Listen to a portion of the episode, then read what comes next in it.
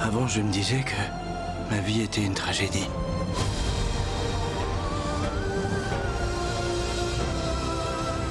Je me rends compte que c'est une comédie.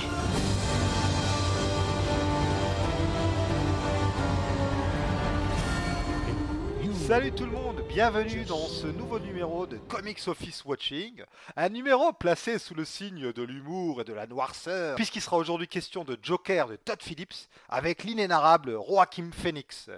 Je le prononce bien, Jonathan? Euh, oui, oui, globalement, oui. Oui, parce que c'est toujours toi qui dis Joaquim au lieu de Joachim, je sais que t'aimes bien faire le malin là-dessus. Bah, je sais pas euh, comment comment on le prononce. Il, il dit pas euh, Joaquin. hein. Bah, je sais pas, moi, je, je suis pas un pédant comme toi qui regarde des reportages en VO, monsieur. Un pédant, allez non. à, à quoi je suis ramené, moi? Tu es ramené à cette magnifique intro, à la fois pleine de complicité et de violence, pour préfigurer un peu cette émission euh, que nous ne ferons pas qu'à deux. Donc, comme vous l'avez entendu, Jonath est présent. Bonjour, Jonath.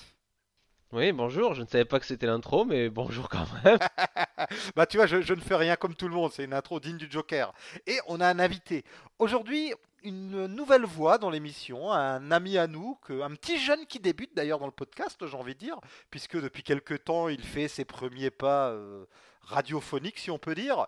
Il s'agit de notre ami XP. Salut XP. Salut Marty, salut Jonath. Comment tu vas? Salut. Ça va et vous? Très très bien, on est très heureux de t'accueillir. Alors, XP, peut-être veux-tu te présenter? Bon, non, c'est pas la peine. Oh Voilà. là là. un, un petit jeune plein d'humilité. Donc XP, euh, on, on te redonnera la parole en fin d'émission pour présenter un petit peu euh, tes premiers pas dans l'univers du podcast ou pas, vu que visiblement t'as pas trop envie de parler, euh, ton humilité t'honore. Et donc euh, XP, c'est un camarade à nous euh, de longue date puisque euh, on se connaît depuis une paix. hein. Ça fait un moment que tu nous suis euh, dans notre petite carrière euh, podcastique. Il y en est même devenu euh, des amis en dehors et on est, très très heureux de t'avoir, étant donné que plutôt que fan de comics, tu es surtout fan de cinéma. On peut dire Tout que c'est ouais, vraiment ton dada le ciné. Et, et je crois que t'as pas tout à fait le même avis que nous sur le film. Alors, euh, je précise tout de suite pour ceux qui nous écoutent que, comme toujours, c'est une émission 100% spoiler. Donc, si vous n'avez pas vu le film, euh, ben, allez le regarder. Ou pas, hein, suivant les avis de certains, on verra. En tout cas, euh, nous, on va pas se priver de révéler tout ce qui se passe dedans pour étayer un petit peu euh, nos propos. Et comme le veut la tradition, on va commencer par euh, un petit tour de table où chacun notre tour, on dit juste euh, si on a bien aimé ou pas. Puis ensuite, on se lancera dans la discussion. On n'a pas vraiment de, fil conducteur préétabli. On va parler un peu euh, des thématiques qu'on a pu déceler dans le film, de ce qui nous a plu ou pas, des influences qu'on a pu remarquer aussi. Et comme toujours, à la fin, on terminera par nos petites recommandations. Et donc, honneur aux invités. XP, qu'as-tu pensé du film? Il y a des points positifs, il y a des points négatifs, mais dans l'ensemble, j'ai pas tellement aimé le film. Ok, est-ce que tu peux nous dire comme ça vite fait euh, ce que tu as aimé, ce que tu pas aimé, ou tu vas attendre qu'on détaille on peut attendre de détailler. D'accord, ouh, le mystère plane. Et on passe tout de suite la main à notre cher Jonath. Toi, qu'est-ce que tu en as pensé? Eh bien, moi, j'ai beaucoup aimé. Alors, euh, je, je pense pas que le film euh, soit euh, euh, soit un chef-d'œuvre. on va être tout à fait clair. Je pense pas que ce soit le meilleur film de l'année non plus. Euh, je pense qu'il y a euh, quelques défauts, hein, très clairement.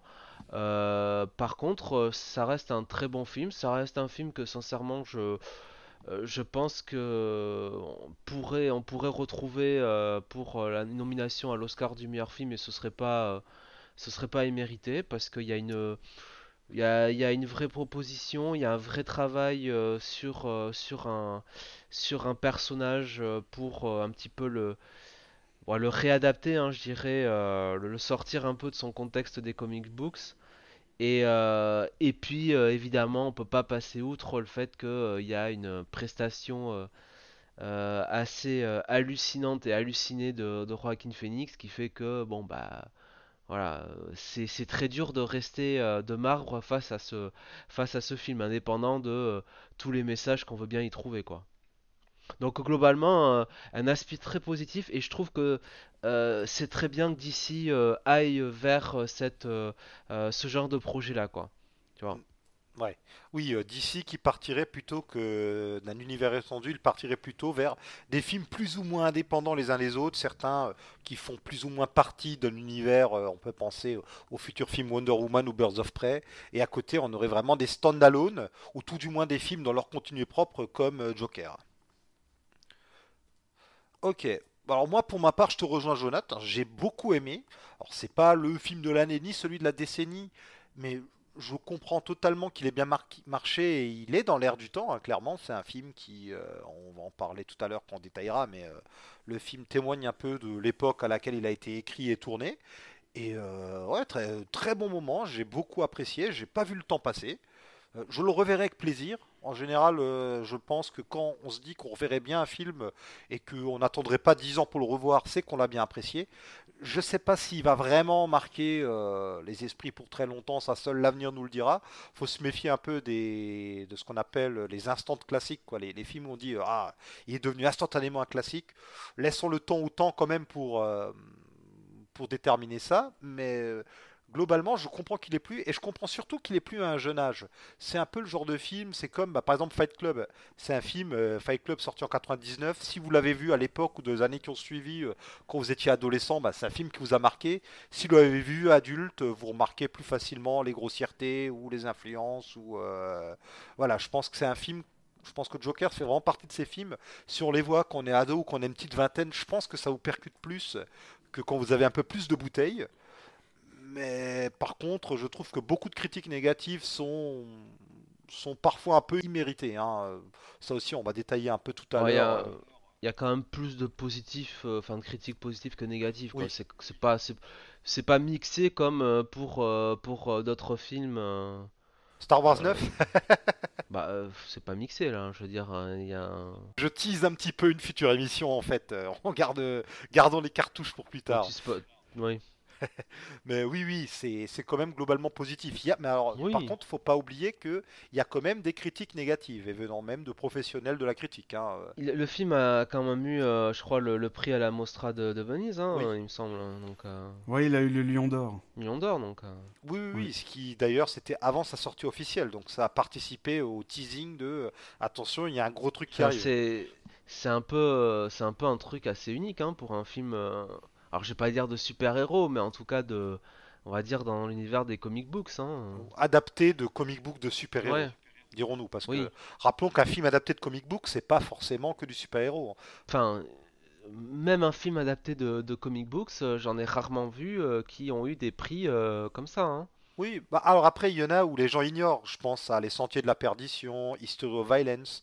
On a comme ça des films qui sont des adaptations de comics, mais les gens ne le savent même pas. C'est souvent Il y a Time Cop aussi. Time Cop aussi, oui, Men in Black. On en a quelques-uns des exemples comme ça où les gens ne le savent pas, mais ce Ah, sont des comics Time à la Cop. base.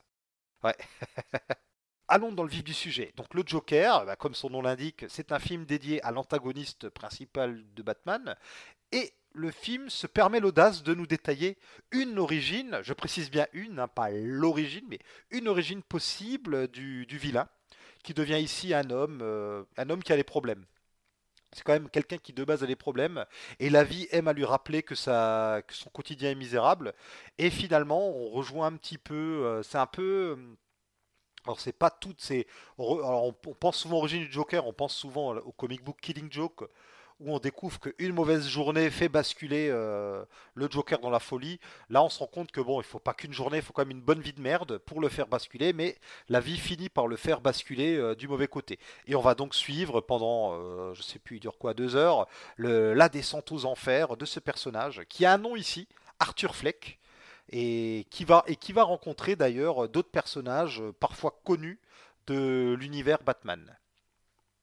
Alors le film a une spécialité, une particularité, hormis le fait que ça se passe en dehors du canon euh, des films précédents d'ici, c'est aussi que c'est ancré dans euh, les années 80 et c'est vraiment ancré dans le New York des films, notamment des films de Scorsese des fin 70 début 80. On a vraiment euh, un contexte qui est assez particulier et qui d'ailleurs plusieurs fois dans le film on se raccroche notamment à l'année 80 à XP, n'est-ce pas? 80, ouais, tout à fait, oui. Ouais, tu peux peut-être nous détailler un peu pourquoi? Bah déjà, le, le, film commence avec le, logo de la, de la Warner du, du début des années 80, fin des années 70. Déjà ça. Et euh, ensuite, à la, fin, euh, à la fin du film, on a aussi, euh, on a aussi comment dire, les, les Wen qui sortent d'une séance de cinéma. Qui, et le film, c'est Zorro, The, Blade, The, The Gay Blade. Oui, la grande Zorro en VF. En français, c'est La Grande Zorro. C'est un film qui est sorti en 1981. Alors souvent, quand il y a, quand il y a des films comme ça qui, qui sont dans les films, bah, ça sert de, de, marqueur, euh, de marqueur temporel. Donc là, on, sait avec, euh, avec ce film que l'action du film se passe en 1981. Oui, d'ailleurs, il y a aussi Excalibur, si je dis pas de bêtises, qui est à l'affiche, qui, pareil, est sorti en 81. Et il me semble que euh, le contexte du film initial, à savoir le fait qu'il y a qu'il y ait une, il y a une grève des éboueurs, si je dis pas de bêtises. ce mm, qui, bah alors ça, il faut savoir que de manière générale, hein, s'il y a une grève des éboueurs, pardonnez-moi l'expression, mais c'est très vite la merde pour tout le monde, puisqu'on se retrouve ah bah, euh, avec des ordures dans tous les sens, ce qui a tendance un peu à faire se dégrader les conditions de vie dans une ville. Et je crois que ça aussi, c'est euh, une référence à un vrai événement. Il me semble que dans, dans les années Il me semble aussi.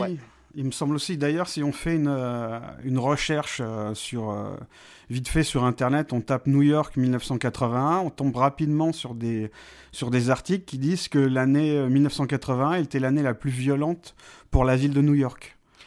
Parce que la ville, euh, la ville connaissait, euh, connaissait beaucoup de, chômage, de, violence, beaucoup de, beaucoup de drogue. D'ailleurs, on, peut trouver un, on peut trouver un site avec des photos qui datent de, New York de l'époque de 1981. Et quand on les voit, ben, on a l'impression de voir les, les décors et la, photographie du film de Todd Phillips. Là-dessus, la, reconstitution est très bonne. Oui, parce que Todd Phillips, donc, dans ses influences, il y a le New York des années 80.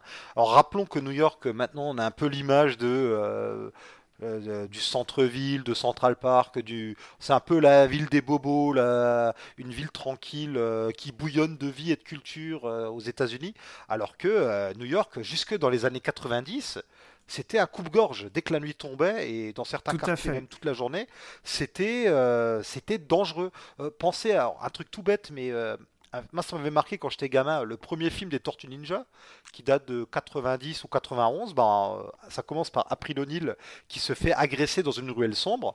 Et ben, le New York des années 80, c'était ça en fait. C'était euh, c'était vraiment un endroit dangereux. Parfois c'était grossi. Le, film Les Warriors par exemple, où là ça devient carrément euh, un espèce d'univers avec des gangs bariolés. C'était pas à ce point-là, mais on n'en est pas très loin parfois quand même. quoi. C'est pas un endroit très agréable, New York. Disons que New York, euh, de nuit, c'est pas toujours euh, Central Park, hein, donc... Euh, oui. Il y a des endroits bon, qui, qui restent assez glauques. Donc on peut s'imaginer que fin des années 70, début des années 80, forcément, ce soit pas le lieu le plus, le plus fréquentable. Tout à fait. En fait, pour euh, la, petite histoire, c'est même la grande histoire qu'il a retenue. Euh, New York est devenu euh, plus sécurisé dans les années 90 quand le maire Giuliani, donc Rupert Giuliani, très connu car il était maire au moment des attaques du 11 septembre, il a appliqué une politique tolérance zéro afin de muscler un petit peu les, pratiques policières pour rendre la ville plus, plus calme, quoi, pour assurer la sécurité de ses citoyens. Et donc, euh, pour ce film, le réalisateur Todd Phillips, je crois pas que je sais plus si on l'avait déjà nommé, euh, a euh, s'est donc inspiré de la réalité historique, mais il, s'est aussi inspiré beaucoup du cinéma et pas n'importe de quel. Il s'est aussi inspiré du cinéma et pas de n'importe quel cinéma, n'est-ce pas, Jonathan oui, euh, puisqu'il s'est euh, largement inspiré euh, de Martin Scorsese et ou Scorsese, peu importe, enfin de et de et de quelques-uns de ses, chefs-d'œuvre, hein, on peut le dire, que sont Taxi Driver et La valse des pantins, notamment. Certains y voient aussi un, dans, le film du, Joker quelques renvois à, After Hours, un autre film de, de Scorsese. Ou Mill Street aussi un petit peu oui, et euh, alors c'est pas c'est pas étonnant en soi parce qu'il faut savoir qu'en amont du projet, euh, euh, DC, enfin la Warner avait proposé un projet d'un film Joker, on va dire il y a 3-4 ans, 4 ans même à, Scorsese. Et, Scorsese a, décliné parce que en fait il se sentait pas capable de faire le truc. Enfin c'est pas, il, trouve que le perso du Joker est trop abstrait et enfin c'est pas euh, voilà c'est pas c'est pas le genre de, cinéma qui, qui, qui sait faire. On préfère ça à, d'autres qui ont plus d'idées. Par contre euh, Todd Phillips qui a ensuite euh, récupéré donc le, film avec les idées qu'il a donné à, la Warner bah, sa productrice alors j'ai plus son nom en tête mais c'est la productrice de Scorsese depuis 2006 quoi sur tous ses films depuis Les Infiltrés. Emma Tilliger Koskov c'est ça? C'est ça, c'est avec elle que, euh, euh, Scorsese travaille comme bah, sur The Irishman, hein, le dernier film euh, qui est sorti sur Netflix. Donc la pomme n'est pas tombée très loin de l'arbre hein, quand même. on se doute bien que certaines des idées qu'il y a dans, dans ce film et certains des plots qu'il y a sont venus de quelque part aussi, quoi. Et je pense que de toute façon, euh, Joaquin Phoenix, qui est du genre à, à choisir euh, le, à bien choisir ses projets, euh, je pense qu'il a dû, il a dû lui aussi reconnaître la patte Scorsese à un moment ou à un autre, et, ça a dû l'inciter à venir là-dessus, quoi. Il y a des chances, ouais. Tout ça, ça explique aussi peut-être le tacle récent de Scorsese sur les films Marvel, ou plutôt ça a fait rire pas mal de gens, puisque le type est quand même lié plus ou moins euh, au film Joker, même s'il il n'a rien produit ni réalisé. C'est pas non plus un film sur lequel il a craché, hein, euh, loin de là. Non, non, il a, il a même dit qu'il euh, avait trouvé que c'était brillant. Donc, Voilà, alors certains ricanent un peu en disant ouais, Scorsese, bon, quand on est autant rattaché à la partie adverse, on devrait peut-être pas non plus trop se la ramener. Mais bon, c'est un, encore une autre affaire. Donc oui, on a vraiment ce cinéma de Scorsese, ben, l'influence, elle est plus qu'assumée, elle est même carrément revendiquée je sais que certains critiques de cinéma, bah, ça fait un peu partie de leurs reproches en disant ah il fait que copier Scorsese et tout. Moi je n'y vois absolument aucun souci puisque c'est un hommage totalement assumé et c'est pas non plus totalement la même chose. dans la foulée du Joker, alors j'ai regardé euh, The King of Comedy ou bien La valse des pantins chez nous que j'avais jamais vu et j'ai revu euh, Taxi Driver que je n'avais pas vu depuis très très longtemps et il se trouve que j'ai vu Mean Street euh, peut-être quelque chose comme un an avant et clairement il y a de l'inspiration, hein, c'est sûr et certain, mais c'est pas totalement la même chose non plus. Je dirais plus que le Joker s'inscrit dans la veine de ces films-là. En cherchant un peu, on trouvera d'autres films qui datent d'avant ou après ces films qui s'en rapprochent, j'en suis sûr. C'est juste que, ben, c'est, en fait, Todd Phillips a appliqué là, ce qui pour moi est peut-être la formule qui permettra aux adaptations d'ici et Marvel de pas lasser, à savoir, euh, est ce que Marvel Studios fait un petit peu, à savoir inscrire euh, leurs personnages dans des contextes ou dans des genres, de se dire que bah, le super-héros, c'est pas un genre, mais c'est plus un sujet qu'on peut inscrire dans d'autres genres. Euh, chez Marvel, ils ont fait ça avec les Gardiens, euh, où ils inscrivent, c'est du super-héros inscrit dans de la science-fiction un peu délirante.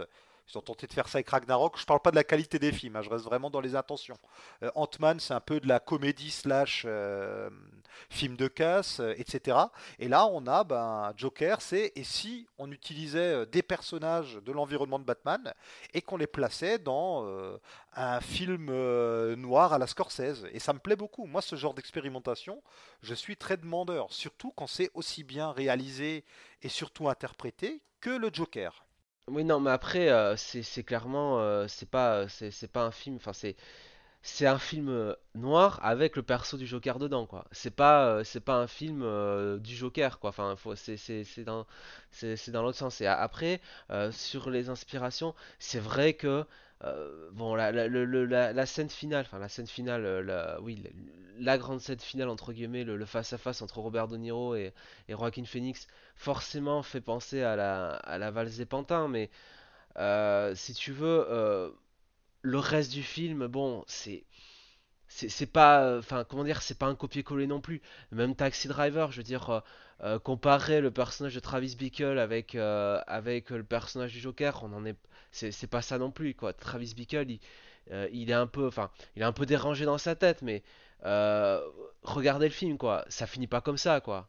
C'est ah, pas, c'est pas la même chose. Travis, il pense, enfin, on peut les rapprocher dans le sens où c'est un peu le même genre de perso, sauf que un pense servir le bien, alors il le fait d'une manière très dérangée, mais l'un des deux pense être dans le bien, tandis que euh, le personnage d'Arthur Fleck du Joker, lui, va volontairement vers le chaos. Déjà, il y en a un qui est un narrateur euh, qui on peut pas, on peut pas apprendre, enfin qui a, comment dire, qui est pas, euh, qui est pas fiable. C'est, le Joker, donc c'est toujours très dur de savoir si ce qu'il nous montre euh, c'est vrai. Et ensuite, Travis Bickle, c'est à la limite le Joker qui serait pas tombé qui serait pas tombé dans le euh, enfin comment dire qui serait pas tombé euh, dans, dans le mal entre guillemets j'aime Oui, pas utiliser c'est ce que j'essaie de dire, mais- oui. Mais alors, je suis pas d'accord avec toi en disant qu'il est fia- plus fiable Travis Bickle parce que hum, quand j'ai revu le, quand j'ai revu le film là, il y a, il y a quoi? Il y a peut-être deux trois semaines, il y a, je crois, deux ou tout du moins au moins un moment où euh, peut-être allez, un ou deux moments où on voit une scène et on n'est pas sûr que ça se passe dans sa tête, tu vois. C'est déjà le mec euh, ne comprend pas tout. Enfin, il a, il a pas forcément euh, les mêmes codes que tout le monde. Où il, il ne cerne pas vraiment. Enfin, il a une façon très particulière de cerner la réalité. Et il y a même une ou deux scènes où on n'est pas sûr qu'il ne soit pas en train d'halluciner, tu vois. Donc euh, ça reste quand même. je, je comprends quand même les rapprochements qu'on fait entre Travis Bickle et Arthur Fleck. On reste un peu sur la même gamme de personnages malgré tout. pas entre Travis Bickle et le Joker par contre tu vois parce que Arthur Fleck c'est pas forcément le Joker hein, au final Ah d'accord, oui, oui, vu comme ça, oui. Par rapport au Joker des comics, euh, non. Euh, non non non non, non, je veux dire au Joker euh, de, de la fin du film quoi celui qui, qui oui. s'assume totalement Oui. il, il il franchit quand même un seuil que, que Bickle fr- franchit enfin d'une certaine manière mais plus pour protéger qu'autre chose quoi Bah, à la limite, il, est un peu, il y a un peu de Bickle quand, euh, quand il tue les, les méchants businessmen des années 80 dans Oui, le métro. voilà. Là, il y a encore un peu de ça. Et justement, c'est ça qui est assez terrible, c'est que le premier meurtre du Joker, lorsqu'il tue... euh, alors là, vraiment, c'est les années 80. hein, C'est des mecs de Wall Street qui se la pètent et tout. Quand il les tue, bah, il y, a un truc un peu gênant, c'est que on est du côté en fait d'Arthur Fleck.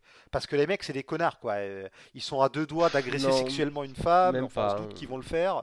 Ils sont odieux on limite son premier crime est presque justifié. D'un autre côté, c'est peut-être fait exprès aussi pour le pousser à tomber euh, dans le mal. Si ça avait été, euh, si ça avait été, euh, si ça avait été moins gratos, peut-être qu'il ne les aurait pas tués. Ce moment-là, c'est très Taxi Driver, et c'est tout ce qui se passe ensuite qui l'éloigne du personnage de Travis Bickle. oui Je, je sais pas toi XP ce que tu en penses. Je sais pas si tu es très euh, attaché au cinéma de Scorsese euh, ou pas. Oui, j'ai- pas tout vu, mais j'aime bien le, j'aime beaucoup le, cinéma de Scorsese et justement le fait que Todd Phillips ne, ne montre que le point de vue de, du personnage de, j'ai oublié son nom, Arthur Fleck, c'est problématique puisque euh, à chaque fois il le filme de manière à ce que le, le spectateur garde toujours de l'empathie pour le, pour le personnage. Puisque au début, comme tu l'as dit, euh, Marty, tue les, il tue les trois mecs de, de, de Wall Street. euh, Enfin, on se doute qu'ils sont de. J'ai envie de dire les loups de Wall Ouais. Street.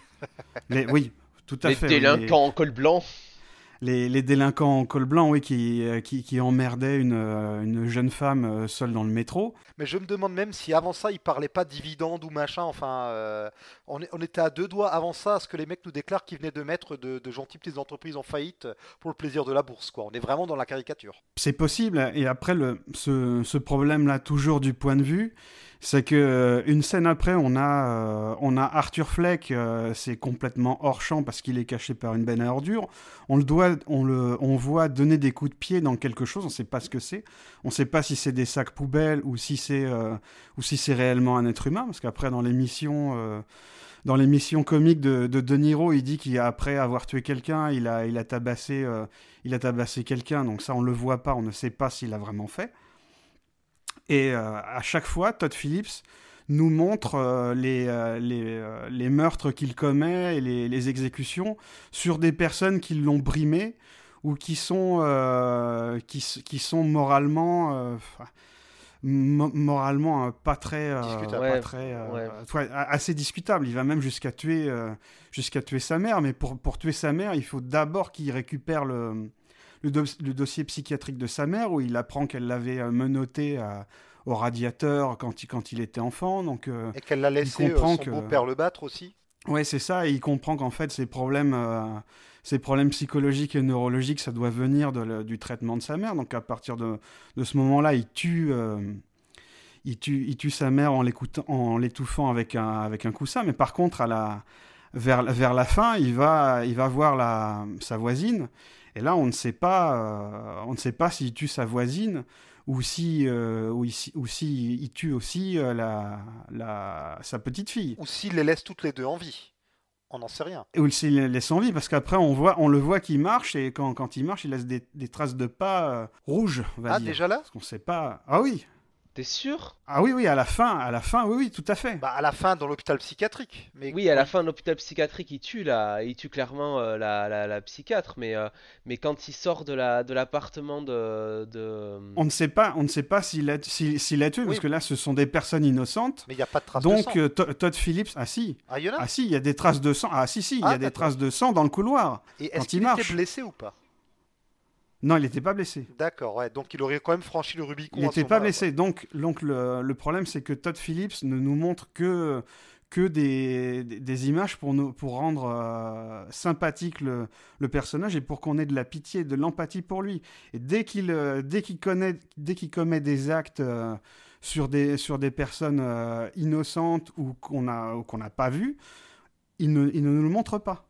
Et c'est euh, c'est assez problématique. C'est- effectivement c'est un, c'est un peu dérangeant à, certains moments, mais après, euh, je suis pas tout à fait d'accord avec toi quand tu dis que c'est de l'empathie, parce que je pense que c'est vraiment le ressenti de chacun euh, et la manière de, voir les choses. euh, moi, je pars toujours du principe que rien ne justifie la violence.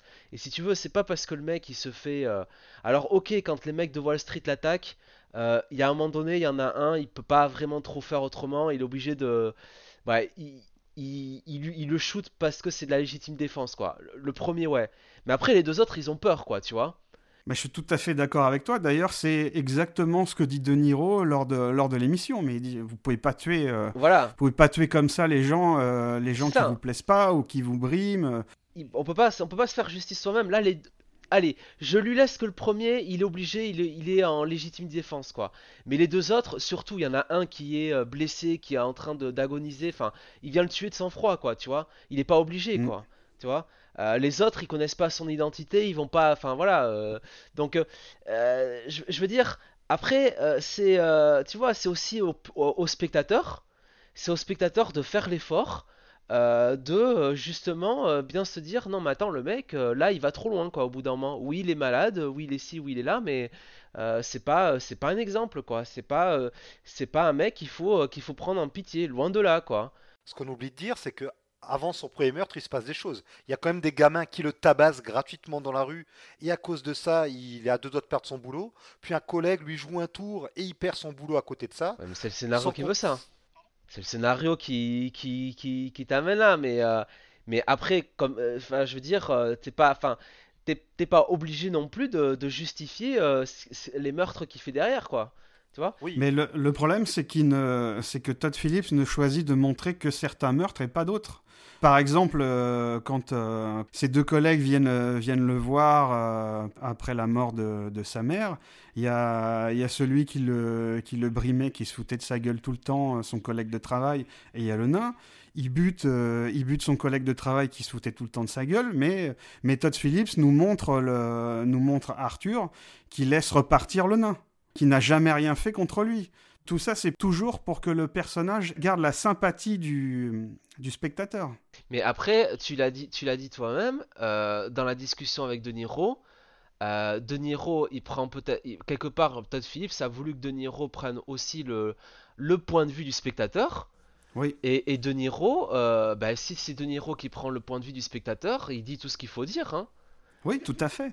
Mais pourquoi, pourquoi Todd Phillips ne choisit pas de, montrer ces moments-là? parce que ça fait partie aussi de, de la mystique un peu du personnage, ce côté un peu narrateur, euh, narrateur fia- euh, peu, peu fiable qu'il a aussi dans les comics, où euh, il raconte un peu les choses à sa sauce, on sait jamais quelle est son identité, on sait jamais euh, quelles sont ses origines, et, et c'est aussi au, ben voilà, c'est aussi un film qui quelque part, bon, amène à réfléchir, quoi, amène un peu à faire un travail sur soi et, et au spectateur à un peu montrer, euh, montrer de l'esprit critique et pas simplement euh, ben voilà, euh, prendre argent comptant, euh, argent comptant ce qu'on a quoi. Moi j'ai moi j'ai vu le film, je suis pas sorti de là en me disant oh le pauvre, hein. je me suis dit bah ouais, c'est un connard quoi. Voilà, c'est tout. Ah bah moi aussi. C'est un connard, il mérite euh, il mérite enfin il mérite euh, il mérite euh, la chaise électrique hein, passez-moi l'expression. hein. Ah bah c'est clair. Oui, et en même temps, le film critique un peu quand même euh, les institutions en place parce que ça parle, et c'est là où le film, même s'il prend place au début des années 80, bah, parle de son époque, ça parle notamment bah, des services sociaux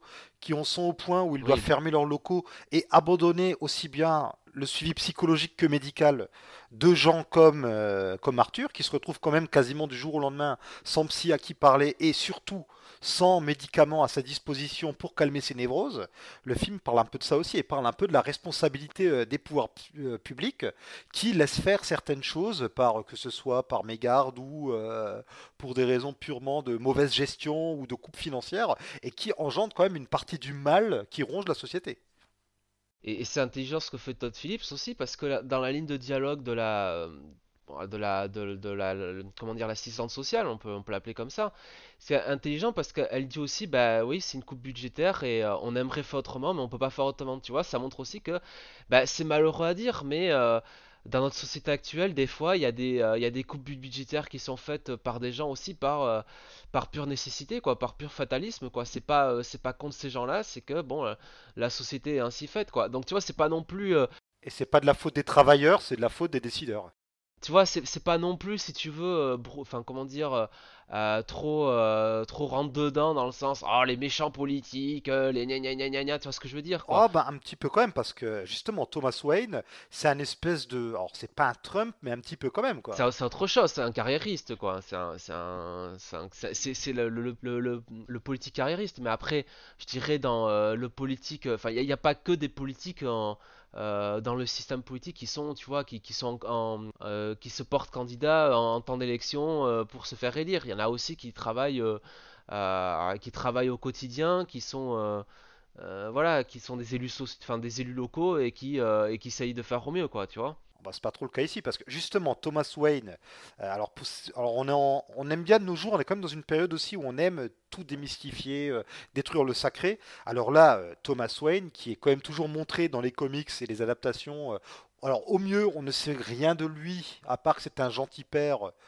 au pire, on sait de lui que c'est c'était un saint. Enfin, il est montré vraiment comme, comme un saint, comme quelqu'un de très bienveillant. Alors ici, la figure de Thomas Wayne, elle en prend un coup, dis donc. Hein. On a la, figure du, milliardaire qui fait beaucoup penser à, celle de Trump. Oui, c'est ce que D'ailleurs, euh, d'ailleurs, à, mon avis, c'est ma lecture du film, c'est qu'en fait, euh, Todd Phillips a voulu critiquer le, critiquer le, le, régime actuel des, des États-Unis et pour euh, et ben pour ce faire, il a il a utilisé le New York du début des le New York du début des années 80 où euh, où les, les problèmes euh, les problèmes sociaux sont sont les mêmes que qu'à notre qu'à notre époque. Ah, je suis d'accord avec toi. Avec avec un candidat avec un candidat milliardaire Thomas Wayne comme comme Donald Trump, la grève la, Reagan, ouais. ou, ou Reagan, tout à fait pour moi, le, personnage du, Joker ne l'intéressait pas, euh, ne l'intéressait pas outre mesure.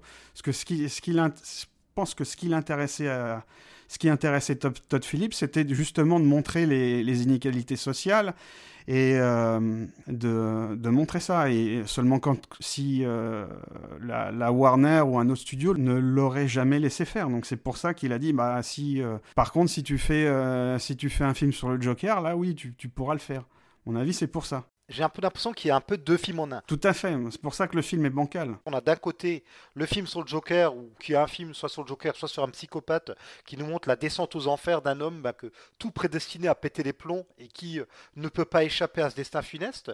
Et une partie, mais pas seulement, mais une partie de ce destin funeste est due de cette société. Et c'est là où ça devient intéressant. Il place le film au début des années 80 où les méchants c'est qui? C'est un businessman milliardaire, ce sont euh, des, des loups de Wall Street, c'est tous ces gens qui, dans les années 80, bah, les années C'est la finance, oui. C'est pardon? C'est la finance. Oui, c'est la finance. Et les années 80, bah, c'est les années pognon. C'est alors chez nous, c'est Bernard Tapie qui à la fin des années 80 va un peu introniser ça. Et oui, on parle de Bernard Tapie dans le film du Joker. En fait, c'est un peu la critique de. Bah, dans les années 80, ça a été la période de fric Wall Street. Et en même temps, il y a eu, euh, il y a ce côté, c'était l'époque de Ronald Reagan, America's Back, quoi, euh, l'Amérique euh, triomphante, bien capitaliste, mais qui n'a absolument pas mais pas du tout profiter au laisser pour, euh, pour compte. Et il dit bah, aujourd'hui, rien n'a changé. Et notamment avec Trump, on remet bien ça en avant, euh, le succès, la richesse, etc. Tout à côté, et tandis qu'à côté, bah, on coupe les aides sociales, euh, on essaie de démanteler l'Obamacare, toutes ces choses qui profitent peut-être aux classes laborieuses les plus défavorisées, Tout à fait. on va les couper. Et ça, c'est, c'est peut-être ce que j'ai aimé le plus dans le film, ce côté C'est assez malin finalement d'utiliser les années 80 parce que ça fait moins tarte à la crème que s'il avait placé le film de nos jours. Ça aurait été trop, euh, trop évident, trop obvious comme on dit sur les internets. Et en plus, c'est cohérent avec le début des, années 80 à New York, parce que si on fait une, recherche rapide de la liste des maires de, de New York, ben on se rend compte qu'à cette époque, euh, New York changeait de maire tous les un ou deux ans. Donc, euh, donc euh, il devait être tout le temps en, campagne, en campagne municipale. Donc autant dire que les, les problèmes ne, risquaient pas d'être d'être résolu avec une instabilité pareille. Oui, et c'est là, et après je donnerai la parole à, Jonathan. Là, je me permets un petit pont avec les comics. Rappelons que Gotham, c'était le surnom de New York à la fin du 19e siècle ou début 20e, et que le Gotham City de Batman des comics ben, est inspiré de ce New York crasseux.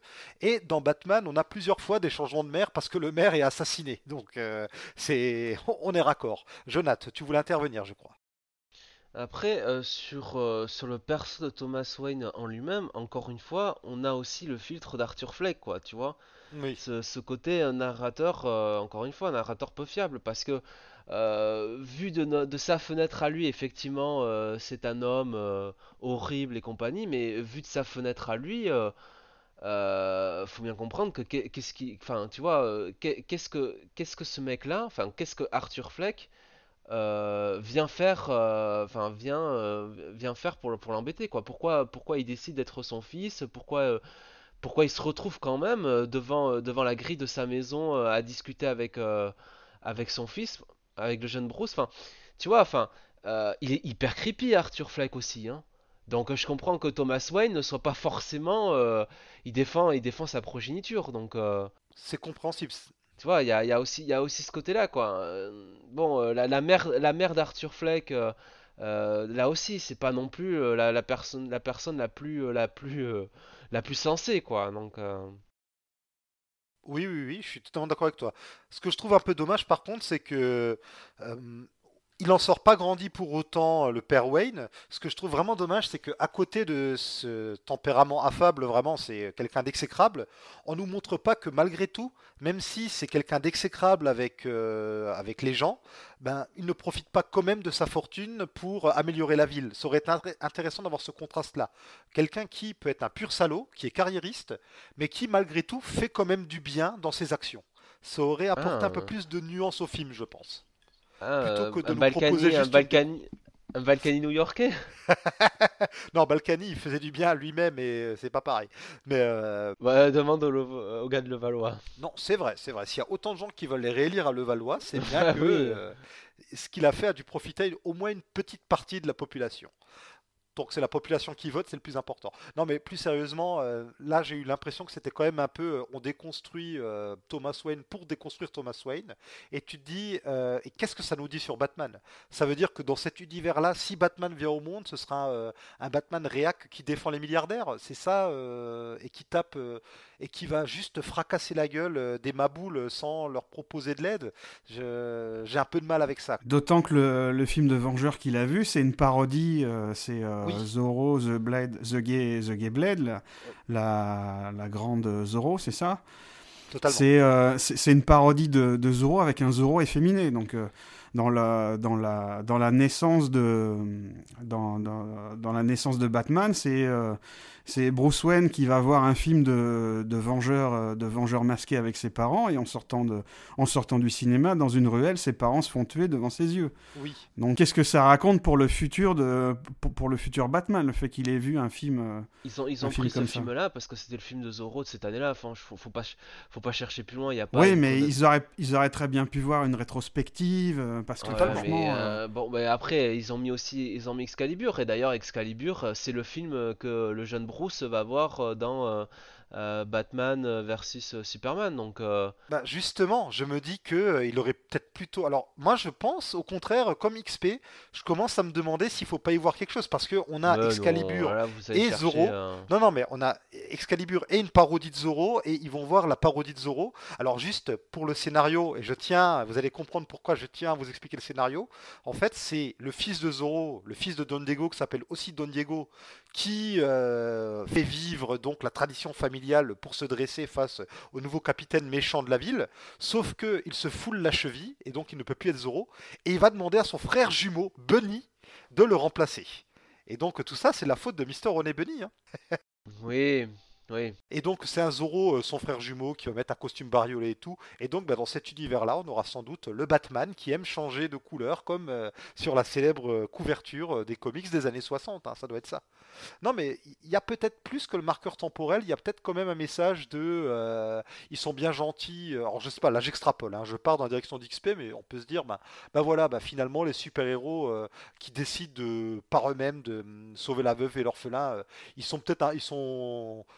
Enfin, ils sont ridicules par rapport aux vilains qui, eux, ont de vrais problèmes. Peut-être qu'il y a un message de ce genre-là à dénicher, je sais pas. Euh, À ce moment-là, euh, mais pas Excalibur à côté, quoi, hein, dans, dans le, dans le cinéma, parce qu'il y a, il y a le, effectivement, il y a le, le Zorro, le fameux Zorro, mais il y a aussi, euh, il y a aussi Excalibur, donc bon, euh, Excalibur, c'est quand même, pour le coup, enfin, ce, ce- ce film en tout cas, c'est quand même, c'est quand même un, un- clairement un film sur un personnage héroïque, hein. Et en même temps, le film est très tragique aussi. Ah oui, oui, c'est quand même euh, là aussi euh, la, montée, la descente et la remontée du roi Arthur, donc... euh, Et il, il me semble qu'il y a aussi Blowout de Brian De Palma qui est projeté dans le cinéma. Bon, celui-là, par contre, je connais pas du tout. Je sais juste qu'il y a Travolta dedans. Je ne sais pas euh, s'il faut y voir un symbole ou pas. On revient Non. donc. Ah, euh, je, peux, je peux continuer un peu sur le, Oui, tout à fait, je sur le film. Ah bah, tu es là pour Parce ça, que vas-y, pour, vas-y. euh, euh, pour moi, le, le fait que, bah, comme je l'ai dit au début, c'est un, c'est un marqueur tempo- temporaire, et le fait que, le, que ce film-là soit dans la, dans, dans, la dans dans la diégèse du film, c'est euh, vraiment la volonté de, de, Todd, de Todd Phillips d'inscrire son, son film dans la réalité.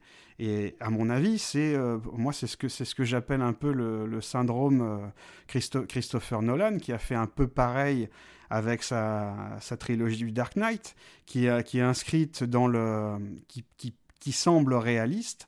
J'aime beaucoup la trilogie du, du Dark Knight, mais pour moi c'est quelque chose d'assez euh, d'assez cynique parce que euh, regardez le, le film de, de Todd Phillips est acclamé par les par les critiques parce qu'on dit les, critiques disent ah bah voilà ça c'est un film c'est un film de, de super-héros mais en même temps c'en est pas un puisque c'est un film euh, c'est un film social c'est gomme il gomme exactement euh, euh, tous les aspects tous les, tous les aspects du, du comics, tout ce qui est fantasmagorique.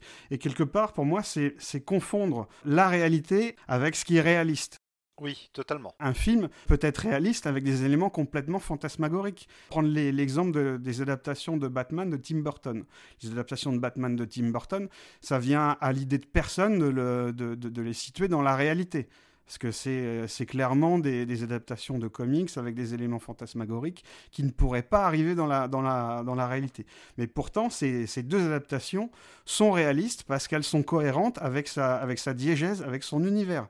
Donc euh, le fait de dire ah bah c'est un bon film parce que il gomme exactement tous les aspects fantasmagoriques ou euh, comics parce que parce que c'est c'est réel pour moi c'est un- c'est pas un bon argument pour moi c'est très cynique. Puis c'est très académique et même un petit peu euh, académique à la française de dire à partir du moment où il n'y a pas de fantastique, c'est forcément mieux. Tout à fait voilà c'est ça qui m'énerve. Ça dépend pour quel, quel personnage, quoi. Oui. Là aussi. Après, dans le cas du Joker, comme on a déjà eu des adaptations assez fidèles, euh, bah, notamment celle de Nicholson, Oui. c'est aussi bien. C'est pour ça que là, ça me gêne pas. Ça me gêne moins qu'on a eu des personnages comme ça qui, que ce soit en film ou en série télé ou en dessin animé, ont déjà été adaptés et réadaptés plus ou moins fidèlement. Bah moi, c'est pour ça que ça me dérange pas qu'on fasse une sortie de route. Comme d'ailleurs, je me permets une petite parenthèse sur le The Batman de Matt Reeves qui sort bientôt, où on aura bah, un commissaire Gordon qui sera joué par un acteur afro-américain. Ça me dérange pas dans la mesure où on a déjà eu plusieurs fois des commissaires Gordon fidèles et aussi des commissaires Gordon pas du tout fidèles. Bah, allons-y, autorisons-nous une autre lecture. Pourquoi pas Tant que c'est bien fait. Bon, je referme là la parenthèse. Par contre, après, moi, c'est le, le traitement d'A- d'Arthur Fleck qui me, qui me dérange. Parce que Todd Phillips, dans sa, c'est vrai que dans, dans, dans sa filmographie, c'est vrai qu'il s'intéresse beaucoup aux, aux marginaux, aux personnes un peu hors normes. Alors rappelons que dans sa filmographie, on a les trois Very Bad Trip. Oui, tout à fait. Et puis, il a fait un film avec euh, Jonah Hill aussi que j'ai pas vu. euh. Ouais, c'est ça, ouais. Mais en, gros, c'est euh, c'est un peu une thématique. Donc, c'est pour ça qu'on peut dire que le, le film de Todd Phillips est un film d'auteur. Mais pour moi, le, le fait qu'ils euh, veulent inscrire exactement son film dans, dans la réalité, ils nous présentent euh, l'origine du Joker, ils nous présentent un, un, un- type, un handicapé euh, qui, qui souffre d'une pathologie. On, ne sait pas, on ne sait pas laquelle. Il nous explique la, il nous explique d'où provient son rire.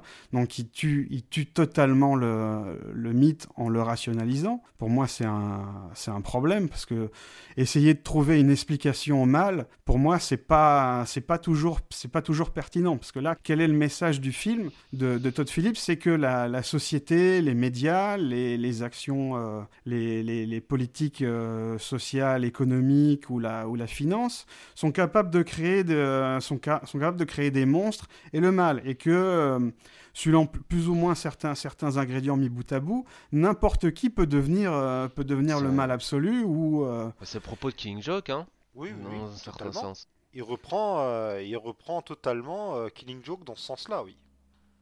Ce qui d'ailleurs me fait bien marrer quand Todd Phillips dit Je n'ai suivi aucun comics. Ouais, non. Il a en partie raison, mais il peut pas dire qu'il s'est pas inspiré des comics, puisqu'on a quand même bah, le meurtre des parents Wayne, que j'espérais ne pas voir et qui est vraiment là. Oui, oui, ça c'est à faute de goût. Alors là, pour parler de clown, tarte à la crème et compagnie, oui, alors ça, c'est tarte C'est pour se raccrocher à l'univers d'essai, hein, tout ça. Mais peut-être qu'on lui a demandé, hein, justement. Ça je, pense, je pense qu'on a dû lui demander, et je pense qu'on a dû lui demander aussi de ne pas filmer les, les, les, meurtres et les, les, exécutions des personnes, euh, entre guillemets, euh, innocentes, comme, euh, comme celui de sa, de sa voisine, peut-être de sa petite fille, ou, euh, de la personne qui, qui tabasse. Euh, Ça, je pense c'est plus un choix.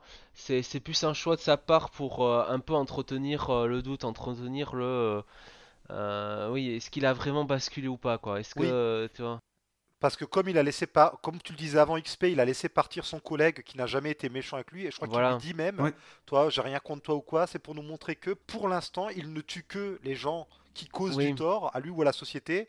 Et puis bah, à la fin, une fois qu'il est à l'hôpital, là il va tuer son médecin et tout, là il va sans doute basculer dans le mal. Il a basculé avant. Hein. Ou il a basculé avant. Par Bien contre, avant. Hein. Par contre, euh, moi je trouve que toutes ces séquences d'hallucination, c'est pas super super bien fait. Parce que donc. Non. Euh, il rencontre une première fois sa voisine dans l'ascenseur et on a l'impression que c'est la première fois qu'il la rencontre. Puis immédiatement, dans ses fantasmes d'après, il est proche d'elle.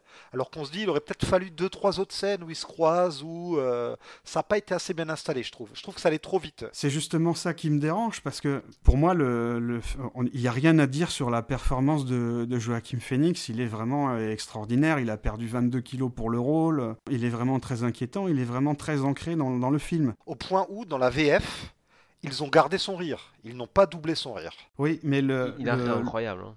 Le problème, c'est que tout le film, Todd Phillips nous montre la, la folie d'Arthur Fleck uniquement euh, par le truchement de Joachim Phoenix. Oui. Il n'y a que son comportement. Il n'y a, y a, rien d'un point de vue cinématographique qui nous indique que, euh, que le personnage sombre dans la folie ou qu'il a, qu'il a des hallucinations. Donc à partir du moment où, euh, où le spectateur découvre que en fait, euh, bah, il, a, il a fantasmé euh, la relation avec sa voisine, à, à, partir de là, moi, comme il n'y a absolument aucune, euh, aucune différence de, de, point de vue, de, de, photographie ou de point de vue de la part de Todd Phillips. À partir de, là, moi, je me dis, mais alors, qu'est-ce qui est vrai ou pas?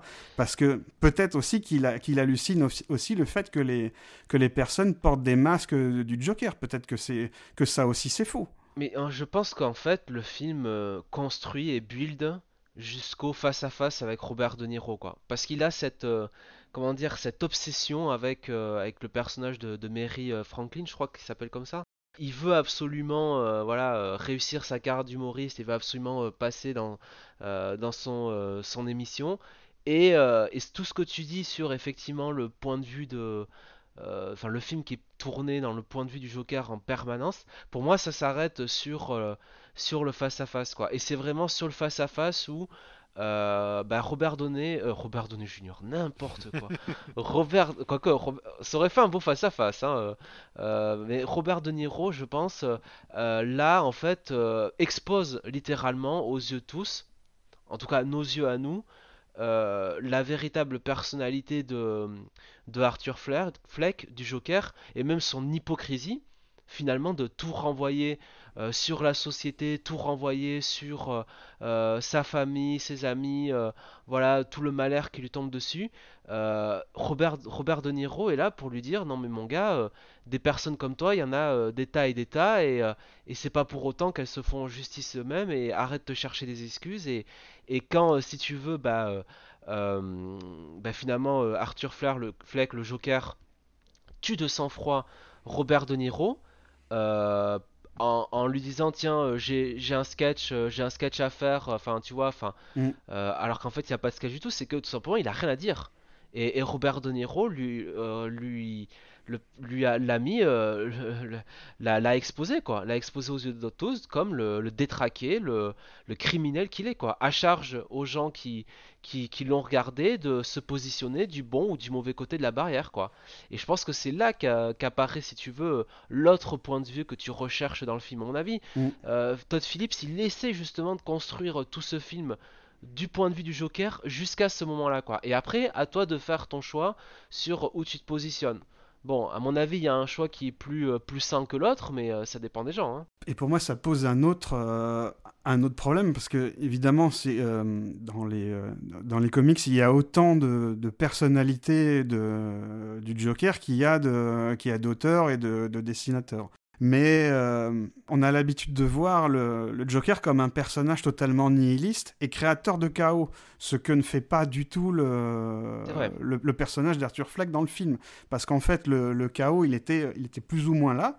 Hein c'est euh, la, politique, euh, la, politique sociale de, New York, le chômage, la violence, la drogue, les coupures des, euh, des, aides sociales, les, coupures aux, associations, le, fait qu'il tue trois personnes dans, le, dans le métro, c'est les médias qui le, qui le montent c'est pas Arthur Fleck qui va, Qui, va se vanter. Il dit Moi, j'ai rien à voir avec tous les aspects politiques. D'ailleurs, après, comme j'ai dit, comme on a toujours le point de vue d'Arthur Fleck, on ne sait pas si, euh, si les gens ou non ils mettent, euh, mettent le masque de, de clown ou pas.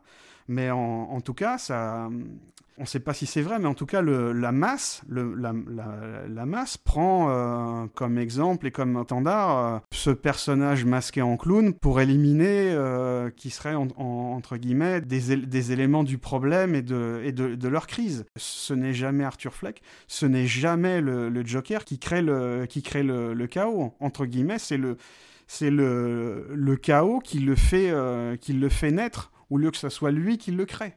Enfin, je pense qu'il là, c'est aussi une. Peut-être, hein, je, le vois comme ça, je pense que c'est une idée de Todd Phillips pour s'éloigner un petit peu du Joker de Nolan et de Heath Ledger.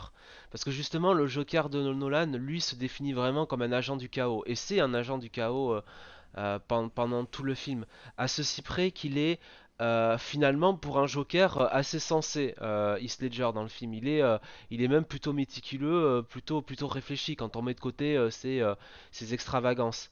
Euh, et Arthur Fleck, finalement, c'est l'inverse. C'est euh, c'est un mec qui est imprévisible, qui lui pour le coup est totalement imprévisible, mais qui cherche pas forcément le chaos, quoi. Il, essaye un peu de s'éloigner du, Joker de, je pense, d'Heath Ledger aussi, quoi. Il y, a, ça aussi. Et puis il est très loin d'être un, d'être un génie, comme, euh, comme peut l'être le, le, génie du mal dans, dans les, les, adaptations de Nolan ou même dans, dans beaucoup, dans, dans, beaucoup de comics. Hein. Même dans Suicide Squad. Désolé de, se rappeler cette, euh, blessure. Dans les comics, ça dépend parce qu'il y a des fois où il est euh, vraiment euh, totalement imprévisible. Bah, justement, dans genre Killing Joke, bon, quand il toque à la porte de Barbara Gordon, bon là, franchement, bon, c'est pourquoi, pourquoi maintenant, quoi, tu vois. Enfin, il a ce côté-là et enfin, ça dépend, ça dépend un peu des auteurs, quoi. Tu vois, c'est voilà, c'est comme Batman, hein. tu vois, il y a autant de autant d'itérations de Batman euh, et autant d'itérations du Joker euh, que d'auteurs, quoi. Donc c'est très euh, c'est très compliqué de mettre, tu vois, comment dire, un espèce de d'abécédaire de ce qu'est le Joker et de ce qu'il définit, quoi. Oui, oui, il y a, y a, tellement de tellement d'interprétations différentes. Le seul truc qui rassemble toutes les versions du Joker, c'est son obsession pour Batman, quoi, finalement. Oui. Bah, on en est au point où même dans les comics, on nous raconte que dans l'univers actuel de DC, il y aurait au moins trois Jokers différents.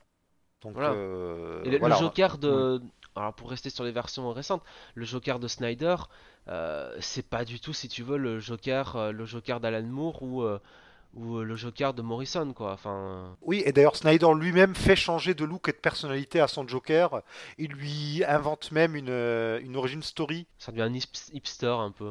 Oui, un petit peu. Et puis il lui invente une origin story liée à Gelos, euh, une divinité grecque, euh, un espèce de Loki grec, avant de Oui. finalement dire que c'est peut-être pas ça. Enfin, le Joker est multiface, est multiforme, il est euh, multi tout ce que vous voulez de toute façon par essence. C'est aussi ça le. Euh, ce qui fait aussi l'intérêt d'avoir des films qui ne sont pas forcément dans la même continuité euh, au cinéma, c'est que ça permet d'avoir plusieurs points de vue et plusieurs interprétations différentes. C'est ce qui fait aussi survivre les personnages. Il y a qu'à voir Sherlock Holmes par exemple. On a euh, différentes itérations avec des Sherlock, des Sherlock Holmes qui se passent encore aujourd'hui. On a des adaptations concomitantes qui se passent à notre époque comme d'autres qui se passent à la fin du 19e, début 20e siècle. Donc euh, permettons-nous euh, toutes ces différentes interprétations liées ou pas au contexte actuel et tant qu'on nous propose quelque chose d'intéressant. Je dis même pas quelque chose de bon. Je dis quelque chose d'intéressant qui fait réfléchir ou tout du moins qui fait débattre. Et ben, je suis pour quoi. Je suis totalement pour. D'ailleurs, l'émeute qui a, qui a à la fin du film, bon, après, euh, on, croit, on croit ou pas euh, que, les- que les personnes aient des masques de, de clowns, peu importe, mais cette émeute, de toute façon, que euh, Arthur Fleck ou non ait tué, ait tué des personnes, elle aurait quand même eu lieu. Oui. De toute façon, ça allait péter. C'est juste, c'est en fait Arthur Fleck devient une allumette qui Oui, allume la mèche, mais que ce soit lui ou quelqu'un d'autre, quelques jours plus tard, ça allait péter quoi qu'il arrive. C'est juste qu'il se trouve un, un symbole euh, en lui. Et ce qui malheureusement, on se doute, ben, va Un peut-être symbole même qui est monté par les médias. monter par les médias et qui risque de desservir la, hum, cette révolte ensuite. Parce que l'émeute en elle-même, on peut la prendre euh, du sens, euh, voilà, comme dit, la révolte, tout ça, euh, d'un point de vue positif. On peut aussi prendre un, un- un aspect négatif, hein, c'est-à-dire euh, attention aussi de pas euh, se servir euh, de ces moments-là pour un petit peu toujours tomber dans l'extrême violence et, et, et entre guillemets, oui, faire des actes d'incivilité, quoi. tu vois. Bah tu vois, c'est ce qui me gêne un petit peu, tout comme, alors c'est pas au point, mais un petit peu quand même, ça se rapproche un peu de Dark Knight Rises, où clairement les révoltés c'était des cons qui ont suivi Bane, qui est un espèce de, de faux prophète, et, et au final à la fin, heureusement, les policiers tout beaux tout propres sortent des égouts pour remettre beau l'ordre. message. quel, beau message. beau. L'ordre, Marty, l'ordre juste. En fait, euh, Christopher Nolan, il a pas fait euh, Dark Knight Rises, il a fait Judge Dredd Rises, comme euh, c'est ça le vrai film qu'il a fait. Ouais, je pense que Nolan, il arrivait surtout. euh, Enfin, je pense qu'il était très emmerdé par la mort de Ledger et que Oui, ouais, il, totalement. Ouais. il devait pas trop savoir quoi faire non plus, quoi. Un petit peu, mais pour juste pour revenir sur le film, ça m'avait beaucoup beaucoup gêné dans Dark Knight Rises. Ah, il y a que ça qui t'a gêné. hein. pas seulement, mais euh, je vous mimerais bien une, cer- une certaine scène, mais bon, quoique, à- je pense qu'à l'oral, la scène de Marion Cotillard peut se mimer aussi. Mais passons.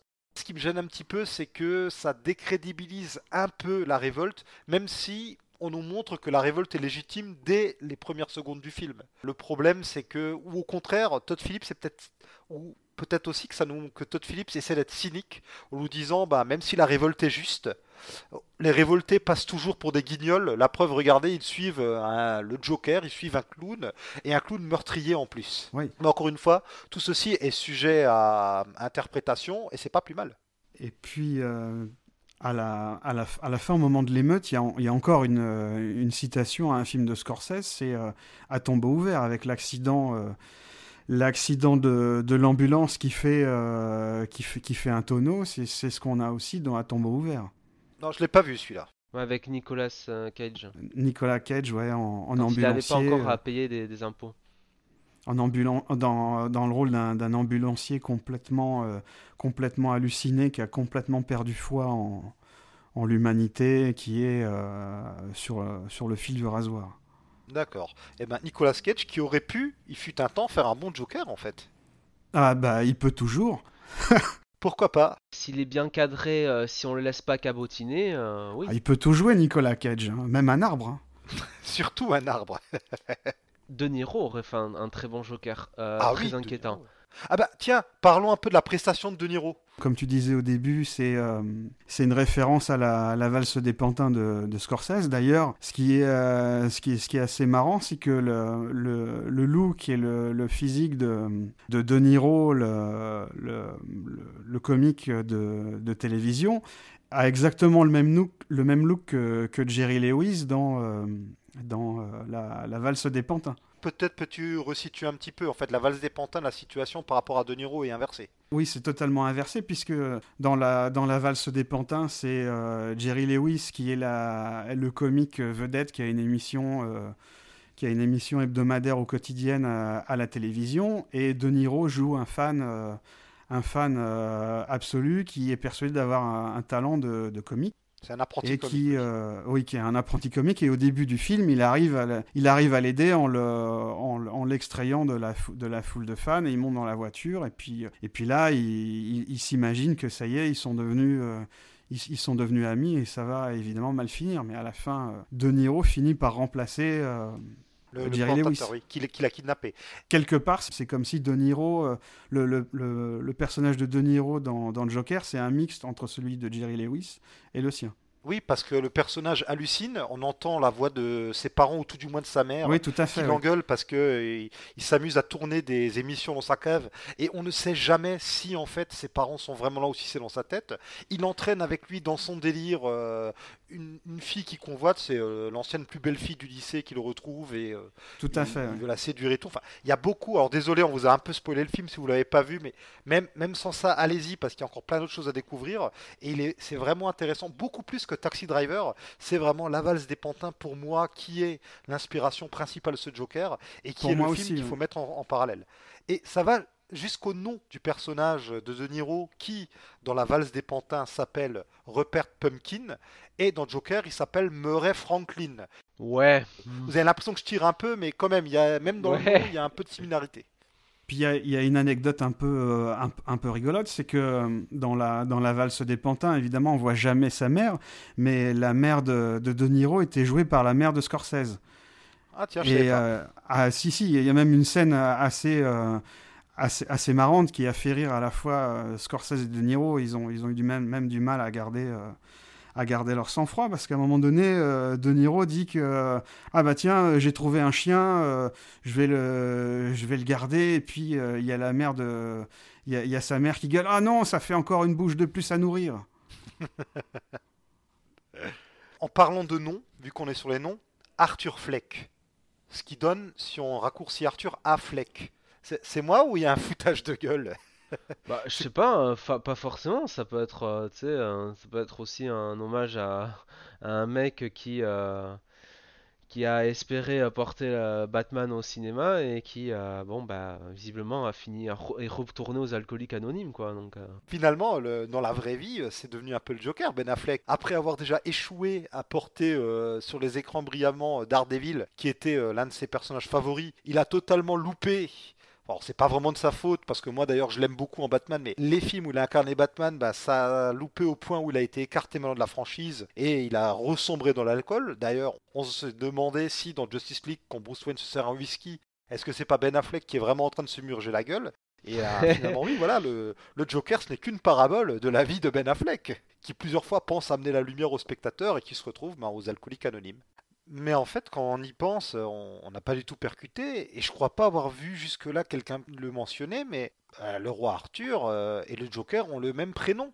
Alors, est-ce qu'il faudrait y voir ici justement euh, quelque chose? Est-ce que Todd Phillips essaie de nous faire passer un message? Je ne sais pas trop, mais peut essayer de déceler des similitudes entre les deux. Enfin, euh, le roi Arthur a lui aussi une généalogie compliquée. hein. Son père euh, se- utilise une potion pour séduire sa mère. Euh, En gros, il est, il naît d'un adultère qui est caché. Est-ce que, est-ce que Todd Phillips essaie de faire référence à ça? Je sais pas trop, mais, mais ça me fait encore plus marrer de voir que du coup, le jeune Bruce, plutôt que d'aller voir un film avec le roi Arthur qui monte donc des chevaliers, et Batman lui-même est le chevalier noir, et ben plutôt que voir ça, euh, ses parents l'emmènent voir cette espèce de pantalonnade, ce, ce Zorro d'opérette, c'est un peu Zorro réalisé par Max Pécasse, et finalement son modèle devient un Zorro bah, bariolé, habillé comme un clown et ridicule, plutôt que euh, les nobles et courageux chevaliers euh, de la table ronde. Je pense qu'il y a peut-être quelque chose à creuser, mais bon.